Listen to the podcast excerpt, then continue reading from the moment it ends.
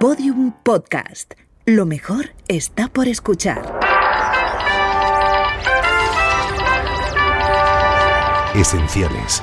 Grandes entrevistas. Entrevista al tenista Manolo Santana, realizada por José Luis Pecker en su programa Gente Importante de la cadena Ser en el año 1973.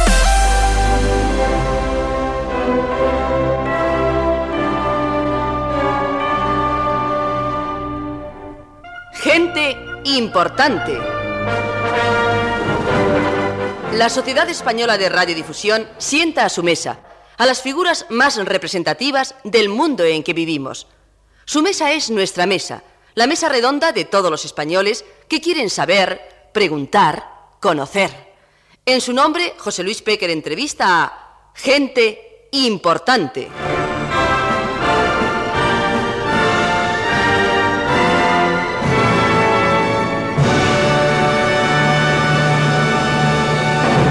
Esta noche en Maite Comodore representamos a todos los oyentes de la Sociedad Española de Radiodifusión, don Manuel Rodríguez Cano, director de programación de la Sociedad Española de Radiodifusión, don Vicente Marco, jefe de la redacción deportiva de Radio Madrid, don Carlos María Franco, promotor de este programa, don Emilio Lavarrieta y el hombre que habla.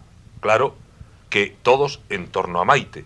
Maite acaba de llegar, como siempre morena, elegante, sencilla, guapa y bien peinada Seguramente ha tenido un espejo en sus manos, un viejo espejo ovalado del que escapó el azogue.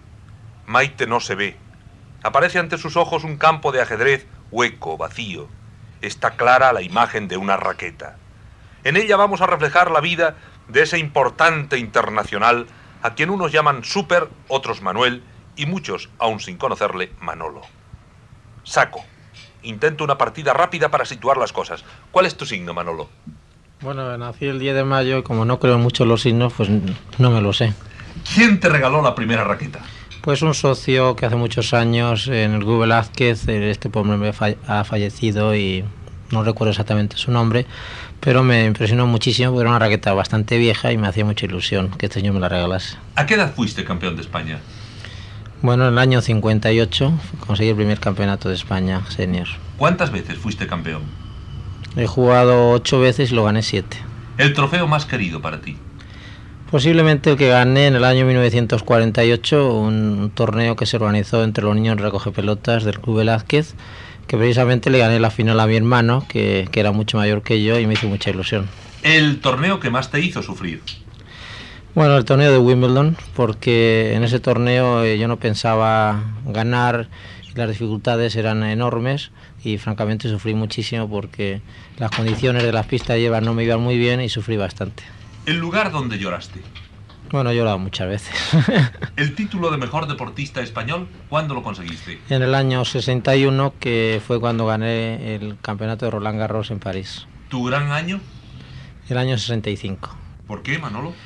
Bueno, porque creo que fue el año del boom del tenis español. Eh, jugué los partidos de Copa Davis sin perder un solo set hasta que llegué a Australia y allí pues le gané a Roy Emerson, que creo que es, es el único jugador que le ha ganado a Emerson en su país en un partido de Copa Davis. ¿Tu adiós al tenis? Bueno, fue hace tres años cuando jugué la final del primer Open de España contra Rod Laver en Barcelona.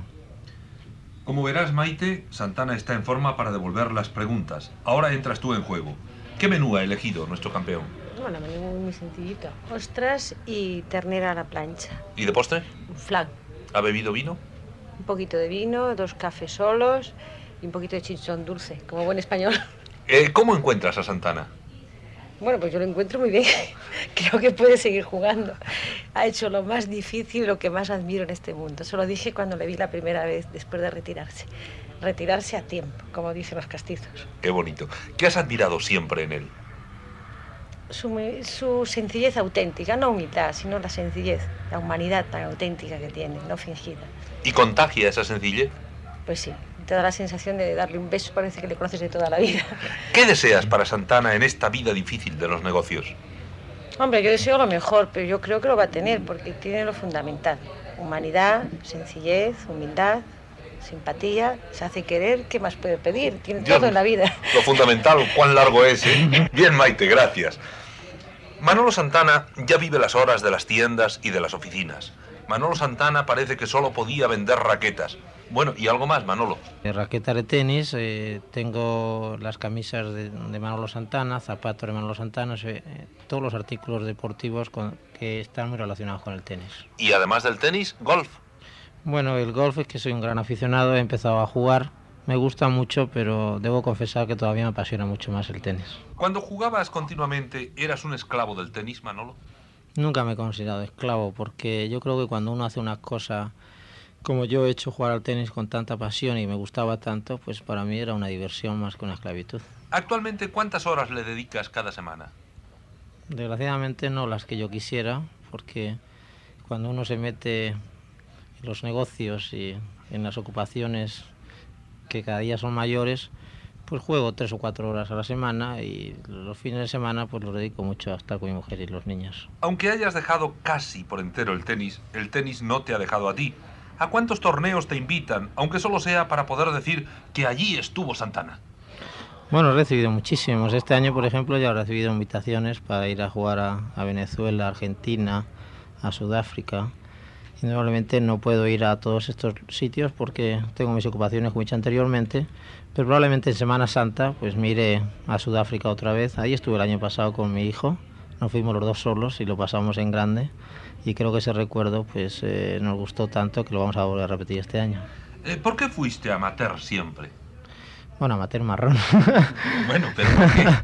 bueno, porque yo nunca vi en el tenis eh, mi vida como un profesional. O sea, yo veía en el tenis una serie de posibilidades que las podía conseguir a través del tenis. Quizás si yo me hubiera hecho profesional no hubiera tenido las oportunidades que he tenido en la vida de conocer gentes, de poder relacionarme con una serie de personas que hoy día pues me, han, me están ayudando muchísimo y yo no quería ver mi vida terminada en un club de tenis dando clases en un rincón, en una pista que desgraciadamente no es que sea ninguna ninguna cosa que no tenga valor, pero yo no he visto a Santana, nunca lo vi a Santana dando clases en un club de tenis. Pero te tentaron con millones, reconócelo. Tu diablo creo que fue Kramer. ¿Qué llegaron a ofrecerte? Bueno, lo máximo que me ofrecieron fueron eh, 3 millones al año, pero como yo nunca he tenido dinero y entonces yo nunca he sido ambicioso en, en, en, la parte económica, he sido quizá demasiado conservador. Eh, yo veía que si yo no estaba dispuesto a recibir ese dinero y no sabía qué hacer con él, pues posiblemente podría ganar un dinero en determinado en tres o cuatro años, pero si luego no sabía emplearlo, pues quizás hubiera perdido lo que hoy lo que hoy tengo. Por eso no me hice profesional. ¿Quién te protegió más en el deporte? Bueno, yo creo que en el deporte y en todo la familia Romero Girón, como todo el mundo lo sabe. ¿Quién fue tu mejor amigo en las canchas? Rafael Osuna, un jugador mexicano que desgraciadamente hace tres años se mató en un, en un accidente de aviación. ¿A qué rival admiraste más profundamente? A Roy Emerson. ¿Te habría gustado ser más alto para el tenis, Santana? Posiblemente si hubiera sido más alto no hubiera jugado con la habilidad que yo he jugado, o sea que me conformo como a, a haber sido como he sido y creo que por la manera de jugar que, que, he tenido yo, pues la altura me hubiera perjudicado. ¿Más rápido te hubiera gustado ser? No, quizás lo que me hubiera gustado tener un poco más de fortaleza física. Ajá, más fuerte sí. Sí, exactamente. Realmente llegaste a Supermanuel sin ser un superhombre. Cuando la familia Romero Girón te llevó a su casa, creo que no solo te obligó a estudiar, sino que te llevó a un gimnasio para fortalecer tu débil constitución. Sí, porque yo era un chiquillo endeble, era un chiquillo que no tenía mucha formación, porque creo que todos los niños que nacimos en esa época, en el año 38, pues eh, teníamos el mismo problema. Y indudablemente el caso mío quizá mucho más acentuado porque las posibilidades en mi casa no eran muy buenas. Y, y cuando fui a vivir con los Romero Girón pues era un niño un poco endeble. Y no solamente me hicieron estudiar, sino que me hicieron ir a un gimnasio durante dos horas que, que en aquella época me, me, reventaba, pero ahora puedo agradecerlo muchísimo más que en aquella época. Tenías un problema de espalda, ¿no? Sí, era un poco encorvado y entonces pues recuerdo que me hacían colgarme la, en las espalderas durante media hora todos los días. En realidad, Manolo, de niño, ¿pasaste hambre de verdad? ¿Lo que se dice pasar hambre? Yo creo que sí, porque Eh, las dificultades en casa eran muy grandes, éramos cuatro hermanos, mi padre pues era un oficial electricista y creo que pasamos bastante dificultades, pero yo creo que mucha gente las ha pasado y hoy día pues por eso le doy mucho más valor a lo que tengo que, que quizá a otras personas. Cuatro hermanos, un sueldo corto, luego la enfermedad de tu padre. Tu deseo de arrimar el hombro, de conseguir algún dinero para tu casa, pudo llevarte a colocarte de botones en una gran oficina. Y hoy Manuel Santana sería un perfecto desconocido. Tienes que dar gracias a Dios de que te llevaran al Club Velázquez a recoger las pelotas perdidas. ¿Recuerdas quién te propuso la tarea? Bueno, el Club Velázquez parece que era un poco eh, el semillero de, de, jugadores de tenis, porque de ahí salió Emilio Martínez, que fue campeón de España, y su hermano Antonio, que ha sido el número 4 de España. Y como yo vivía en la calle López de Hoyos, y parece que en la calle López de Hoyos todo el mundo deseaba ir al club de tenis, mi hermano estaba allí exactamente como recogió pelotas. Yo recuerdo que siendo un chiquillo fui un día allí a llevarle la comida al mediodía y vi esas pistas de tenis, me hizo ilusión y como en aquel entonces no ningún recoge estaba empleado fijo, sino que ibas allí por tu propia voluntad, yo pedí que si me dejaban ir, me aceptaron, gané 10 pesetas y estaba encantadísimo. ¿Ese fue tu primer sueldo? Sí, sí, sí. Y supongo que la comida de tu hermano, albóndigas, claro. Ah, sí. ¿Qué solías recaudar luego, más o menos? Unas 25 o 30 pesetas, de las cuales yo sisaba 4 o 5 todos los días. ¿Por cuántas horas? Bueno, no había tiempo li eh, limitado porque así como no te obligaban a ir a una hora determinada, tampoco te obligaban a marcharte. Como era una cosa totalmente libre, si te cansabas a las 4 horas de estar en el club, te ibas y nadie te ponía una, un horario fijo. Al saltar después ya famoso a las canchas de tenis, ¿tu primera sonrisa era para los recogepelotas? Bueno, es natural, ¿no? Yo normalmente cuando he visto a estos niños, y lo sigo viendo en muchos países, pues tengo un, un, cariño especial hacia ellos porque me ven a mí como, eh, como, eh, como el jugador que ellos quisieran ser y entonces yo les comprendo perfectamente y quizás yo me pase algunas veces porque el cariño que tengo hacia ellos es demasiado muchas veces. En el tenis español empezaron así también muchos tenistas, ¿no? Muchos, sí. Yo creo que todos los jugadores que han destacado muchísimo, a excepción de Kuder y Gisbert, que por su posición económica con un mérito extraordinario han sacado unas carreras y al mismo tiempo han jugado al tenis. ¿En el tenis extranjero también se da este fenómeno? Sí. ¿Y se aprende el tenis así por qué? ¿Porque habláis con los fenómenos? ¿Porque se les observa mejor estando cerca? ¿Porque estudiáis los fallos antes que las victorias? ¿Por qué? Bueno, porque estás viendo exactamente lo que acabas de decir, los fallos de los jugadores, observas las reacciones que tienen, y yo creo que lo que yo aprendí, que me ha sido muy importante en mi vida, es un poco de la manera de comportarse en la pista. ¿Cuántas veces has tirado la raqueta con rabia? Bueno, creo que tengo el honor de decirte que nunca en la pista. Qué bonito. Después, ¿Santana tuvo buenos profesores? Tuve uno muy bueno, eh, que precisamente fue la familia Romero Girón la que lo trajo desde Australia, que este hombre me ayudó muchísimo. ¿Qué ocurre con el tenis, Santana? Los grandes maestros son requeridos para entrenar pero así como un preparador de fútbol puede explicarlo todo en una pizarra, un viejo tenista imagino que debe seguir corriendo tras la pelota, ¿no?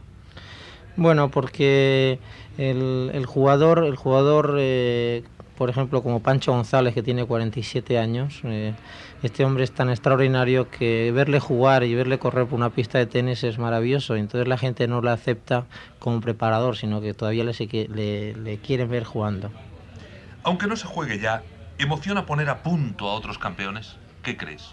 Bueno, todavía no he experimentado esa, esa emoción, eh, pero creo que un preparador que consiga que sus jugadores o que su jugador llegue a ser un gran jugador o un gran campeón debe emocionar muchísimo. Vamos a ver, Manolo Santana juega con los ministros. ¿Te emociona eso? Bueno, me encanta y que nuestras autoridades españolas hayan elegido este deporte para practicarlo les veo jugar, indudablemente, incluso he jugado con algunos de ellos y me gusta el que yo les pueda dar algunas de mis experiencias en el tenis. Eh, ¿Quiénes son tus compañeros en estos casos? Bueno, ¿O tus contrincantes? Bueno, he jugado en varias ocasiones con el excelentísimo señor José María López de Letona. Veo jugar mucho en el Real Madrid a, a López Rodó, a López Bravo, a Fontana Codina. Bien, ¿qué ministro juega mejor, a tu juicio, como espectador? Bueno, aquí no me quiero pasar en absoluto, pero creo que, lo, que López Letón es el que mejor juega porque es el que más entrena y el que quizás el que más facultades tiene. Cuando juegas el campeonato social del Real Madrid, ¿quién es tu compañero habitualmente? En doble juego con José Luis Pérez Payá, somos muy amigos, y en mixtos juego con mi mujer o con la mujer de José Luis. Tú debes amar mucho el Evangelio. ¿No te importa jugar, peor aún que enseñar al que no sabe? No, yo creo que solamente con ver la satisfacción que, que le das a, a, los contrarios de que están jugando contigo enfrente o de compañero, pues es una satisfacción muy íntima y me encanta hacerlo. Hemos comentado en esta cena el cariño de todos los públicos hacia Santana, pero uno de los seguidores más fieles ha sido siempre Vicente Marco. ¿Qué anécdota recuerdas de Santana, Vicente? Acababa Manolo de ganar el torneo de Wimbledon, creo que fue a Dennis Ralston cuando tuvimos que ir a Londres para cumplir el servicio informativo de los mundiales de fútbol. Un español siempre que viaja a Inglaterra viaja, por qué no decirlo, con un poco de complejo, eh, esperando que nos busquen las vueltas y traten de ridiculizarnos. Eh, pensábamos que un gesto que Manolo había tenido al finalizar aquel torneo con una eh, personalidad de la Casa Real inglesa al intentar besarle la mano rompiendo el protocolo podía ser la causa de que nos tacharon un poco a los españoles de no conocer por lo menos las costumbres inglesas, sino ya de falta de civilización. Cuando nos encontramos con la sorpresa de que aquel magnífico gesto de Manolo, eh, espontáneo, lleno de vitalidad, de juventud, de alegría por haber ganado un torneo tan importante como el de Wimbledon, fue la puerta que realmente nos abrió otras tantas puertas a nosotros en Londres. Eso y el hecho de decir que Santana, my friend, Santana, mi amigo, nos abrió pero muchísimas, muchísimas puertas en aquel Mundial de Londres y es otra de las cosas que tengo que agradecerle, además de su amistad, al gran Manolo. Y mi amigo Manolo, yo quiero preguntarle a qué personalidad de la Casa Real le ocurrió aquello. A la duquesa de Kent, que hoy, hoy ya, ya no es, eh, o sea, que ha fallecido. Y yo creo que la pobre señora, pues... Eh, se quedó tan sorprendida que, que no pudo reaccionar y indudablemente un recuerdo que nunca olvidaré. Y luego, eso los jugadores ingleses, ¿cómo lo aceptaron? ¿Bien, mal? No, no, fue como ha dicho Vicente Marco, fue una reacción eh, que creo que ni preparado hubiera salido tan bien, porque como es, he sido el único jugador que lo he hecho, pues fue una reacción muy muy buena y todo el mundo pues ha hablado constantemente y se sigue recordando después de siete años. Qué suerte, hasta lo malo te sale bien. Vamos a ver, Manolo, he oído decir que uno de tus éxitos fueron tus cambios de ritmo siempre imprevisibles. ¿Eso se ensaya, se intenta o es casi automático? Yo creo que es natural, o sea, yo no he intentado ensayar ni cambiar, sino que a mí me salía muy natural y por eso nunca he intentado cambiar nada de lo que, de lo que estaba haciendo. ¿Te dio más victorias la potencia de tu saque o tus globos con efecto que nadie supo imitar? No, la potencia de mi saque no, porque nunca la tuve. O sea, quizás fue un poco los globos o la, o la parte eh, que yo eh, situaba en la pista, eh, la intuición que tenía para jugar algunos tantos. ¿En tenis ayuda más la soberbia que la humildad excesiva? No, no, la humildad. Yo creo que la humildad eh, en el tenis y todo en la vida, yo creo que ayuda mucho más que la soberbia. ¿Tu sonrisa constante ayudaba a ocultar muchas veces la desesperación?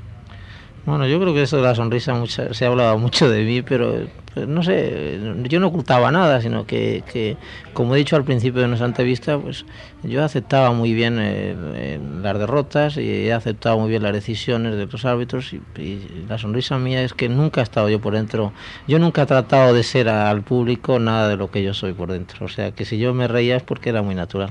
¿Acaso por no gritar de alegría lloraste el día que venciste a Pietrangeli? Sí, bueno, eso fue una, en el año 61 para mí ganar el campeonato de Roland Garros era una cosa que no la podía soñar y ganarle a este gran jugador pues fue sensacional y, en vez de darle la mano pues me eché a llorar en sus brazos y tengo una foto muy curiosa de él y por eso quizás desde ese día somos tan amigos porque el, hombre pues eh, estaba quizás apenado por la derrota pero al mismo tiempo creo que orgulloso de que yo el vencedor pues me hubiera echado en sus brazos a llorar. Qué hermosa lección. Me recuerda ahora de pronto, perdona, la rendición de Breda.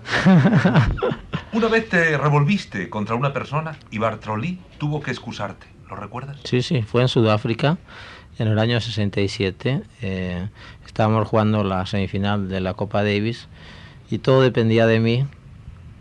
Era un partido que era importantísimo para nosotros para clasificarnos y jugar contra Australia nuevamente la final de la Copa Davis estaba ganando 2 a 0, jugando francamente bien, y un espectador que yo nunca me he fijado mucho en los espectadores, pero este hombre pues me estaba haciendo una especie de burla que me molestaba y cada vez que yo pasaba cerca de él pues en inglés me estaba insultando y me molestó muchísimo Entonces yo intenté, y en mi pobre inglés le dije que eso que me estaba diciendo, que bajara a la pista, a ver si me lo, me lo podía repetir. Y Bartroli, pues eh, muy, muy cabrosamente, me calmó un poco, pero casi me cuesta el partido, ese, ese pequeño incidente. ¿Qué público fue mejor contigo, a propósito? El inglés, el inglés. A Santana había que verle porque era distinto de todos. Por ejemplo, el capitán del equipo norteamericano hizo lo imposible para observarte de cerca, ¿no? Bueno, yo me daba cuenta perfectamente que él estaba, me estaba observando y, y que veía todos mis movimientos en los partidos de la Copa Davis. Entonces, pues, eh, yo creo que procuraba e incluso trataba de mostrarle a él que efectivamente lo que estaba haciendo no era casualidad, que sino que lo estaba haciendo intencionadamente. ¿Tuviste muchas lesiones en tu vida? He tenido varias, pero la más fuerte fue en el año 66, una lesión de tobillo que finalmente tuve que ser operado por López Quiles. ¿Situaste a toda tu familia? Bueno, eso quizás sea de lo que más orgulloso esté, ¿no? De mi vida, porque mirando hacia atrás, hoy día, pues eh, veo que mis tres hermanos están perfectamente colocados, no porque Manolo Santana sea más o menos conocido en España o que tenga alguna influencia, sino porque ellos han sabido el encontrar esta oportunidad y pues, tengo un hermano que está en, un banco, otro que está en el Ministerio de Trabajo y otro en Iberia, todos casados con sus hijos, todos tenemos una vida muy, buena y lo único que siento, y además lo digo muy sinceramente, es que mi padre no iba para ver cómo estamos todos situados. El trabajo, el dinero, los viajes, casi tu vida. Bueno, ¿aumentó tu gratitud hacia la familia Romero Girón que quiso prohijarte un día? Bueno, el cariño que yo tengo por esta familia no lo puedo decir aquí, porque sería quizás que la gente no lo pueda comprender. ¿Fuiste infiel a alguien? Si lo he sido, que quizá no me he dado cuenta. ¿Perdonaste de corazón a quienes creyeron que te ofendían recordando tus años difíciles? Bueno, yo creo que muchas veces la, la gente dice cosas que, que quizás no sepan el daño que pueden hacer a, a- los terceros y entonces eh, de entrada pues te molesta mucho, pero al cabo de unos días se te olvida perfectamente. Conociste países, personajes de fama mundial, amigos para toda la vida. De todo eso, ¿qué te queda? Me queda un recuerdo imborrable que fue en el año 65, precisamente mi mejor año deportivo, cuando gané el campeonato de Forest Hills en Nueva York, que es el campeonato de Estados Unidos, que el entonces senador por aquella época, Bobby Kennedy, que hoy eh, ha muerto, entonces este hombre eh, para mí hizo una cosa impresionante, me impresionó y por eso nunca lo puedo olvidar.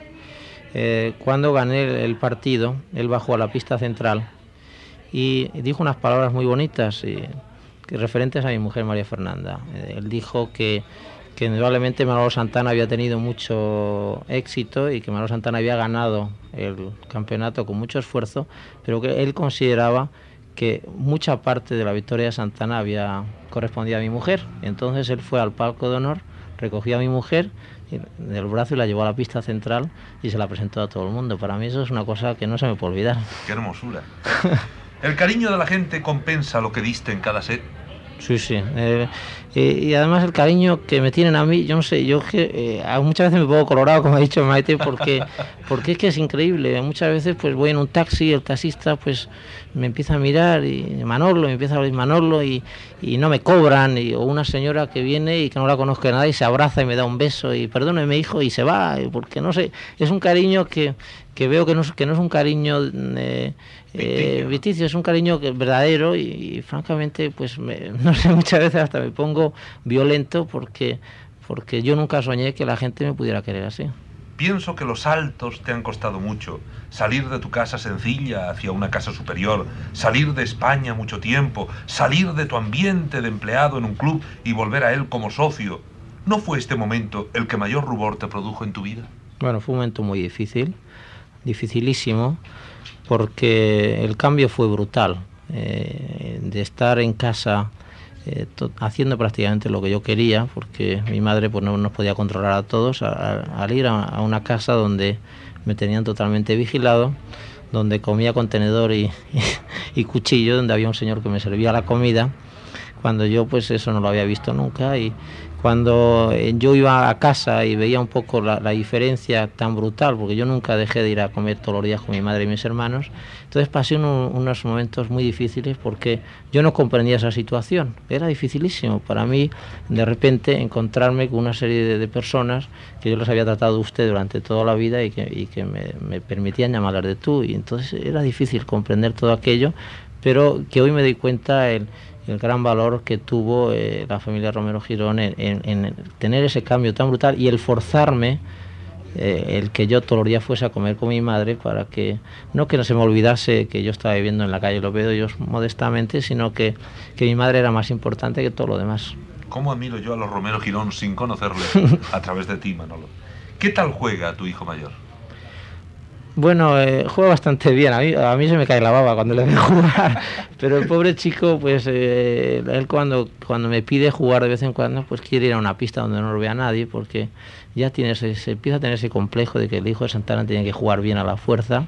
Pero me encanta porque ahora ya empieza a comprender que lo, lo que yo le, más o menos le puedo decir y me gusta mucho que juegue.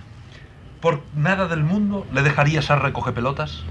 No, no, no. Y, incluso como ya, eh, desgraciadamente, digo desgraciadamente, ya no existen, eh, porque eh, por ley o, porque España va mejorando, pues ya los niños de ya no existen. Entonces, probablemente los buenos jugadores de tenis no van a existir en, en, España. Habrá buenos jugadores, pero quizás no, no tan buenos como ha habido hasta ahora, debido a que un niño que está estudiando una carrera, sus padres lo que le exigen es que estudie esa carrera y entonces no le puede dedicar las horas al tenis como un niño de pelotas. Pero por ejemplo en La Coruña, eh, por citar uno de los torneos internacionales que hay por toda España, los niños que recogen las pelotas durante el torneo son los hijos de los socios del club, les encanta el, no solo estar al lado de los jugadores, sino el presenciar cómo ellos juegan, el ver cómo ejecutan sus golpes. Y ya eh, mi hijo pues me ha dicho que papá este año que ya va a tener 10 años porque menores de 10 años no les autorizan porque quizás no, no tengan y no comprendan todavía el juego perfectamente pues no se les deja recoger las pelotas y el niño ya me ha pedido que este año como cumple los 10 años en junio que quiere para el campeonato que es en agosto se recoge pelotas del torneo. De tu manera de ser has significado tanto todo que yo creo que sería un éxito hacer un acto benéfico presidido por altas autoridades de la nación en el que, por ejemplo, Santana contendiera con un ministro y gentes muy populares, a nivel de lo que fuera, sirvieran de recoge pelotas en ese partido. Sería un... algo que creo que habría que dar vueltas. ¿Guardas, Santana, las raquetas que te dieron triunfos memorables? Sí, las guardo con muchísimo cariño, como así recortes de prensa y, cosas que han significado mucho en mi vida. Pero yo creo que las raquetas eh, le tengo mucho más cariño porque siempre que las veo recuerdo, sea, vivo el partido como hace muchos años. ¿Guardas los recuerdos con amor? Quizás mucho más que con amor, con gratitud, porque, no sé, eh, es que quizás siempre que a mí me hacen entrevistas o que, o que hablan de mí, pues haya gente que pueda pensar que siempre recuerdo un poco lo pasado, pero como yo, para mí es tan bonito el pasado y el presente y comparar todo lo que me ha, me ha ocurrido, pues más que con amor es con gratitud, porque yo estoy tan agradecido a todo lo que me ha pasado que no lo puedo explicar aquí ante un micrófono. Final, Manolo. ¿Qué hombre público te impresionó más y por qué? Bueno, quizás pueda, lo que yo vaya a decir pueda mucha gente pensar que, que, lo tengo que decir por casi por obligación, pero el generalísimo Franco, eh, recuerdo que el año 66 cuando gané Wimbledon, me invitó al Pardo a jugar un partido de tenis que él presenció con todos los ministros. Y al terminar eh, nos dio un cóctel y yo tuve el honor de sentarme a su derecha y me impresionó de que él eh, supiese quizá de mi vida mucho más que yo. Eh, francamente, el, el, ver cómo se había interesado por mí y que sabía tanto como yo, pues sobre todo, no sé, como es una persona que, que yo le tengo tanto respeto y cariño, pues me impresionó muchísimo. Por ejemplo, ¿recordaba los nombres de tus padres?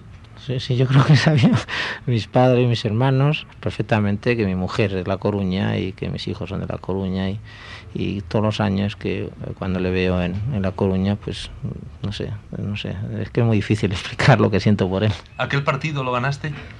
Lo gané por 6-4, pero creo que aunque hubiera jugado muy mal, Arilla me hubiera dejado ganar. ¿Y en aquel partido, al final, el caudillo te abrazó?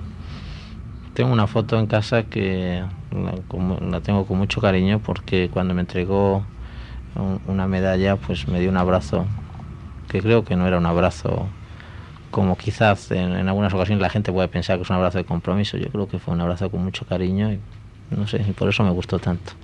Yo guardo de ti un recuerdo del que no fuiste directamente protagonista. Visitaba en el casón una exposición de arte. Me encanta jugar con mis hijos y descubro ahora un juego que puede intentar cualquiera. Como estimo mi patria por lo que ha hecho a lo largo de los siglos, juego a ver un cuadro o una imagen y procuro enunciar el tema y el siglo. Ante una talla bonita dije, Santana siglo XVII. Y mi hija pequeña preguntó, Santana la tenista. Bueno, aquí amigos, termina este reportaje. Lo que he dicho es verdad. En sus ensayos liberales, Marañón dejó escrito, cuando los años de la energía física se han ido y se van tan pronto, ¿cómo volver a faena callada y fecunda? He aquí por qué todavía no se ha dado el caso de un deportista de primera magnitud que una vez recorrido el ciclo, siempre breve, de sus triunfos, sirva después para nada de provecho. A estos hombres que refulgen en la constelación deportiva se les llama ases, y con sentido muy profundo, porque su brillo y su triunfo no dura más que el de la carta afortunada sobre el tapete verde. Contigo, Manolo Santana, el sabio se equivocó.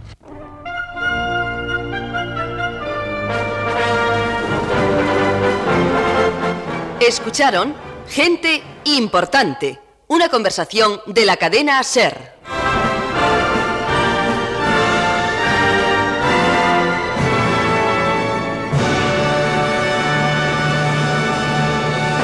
Síguenos en Twitter, arroba podiumpodcast y en facebook.com barra podiumpodcast.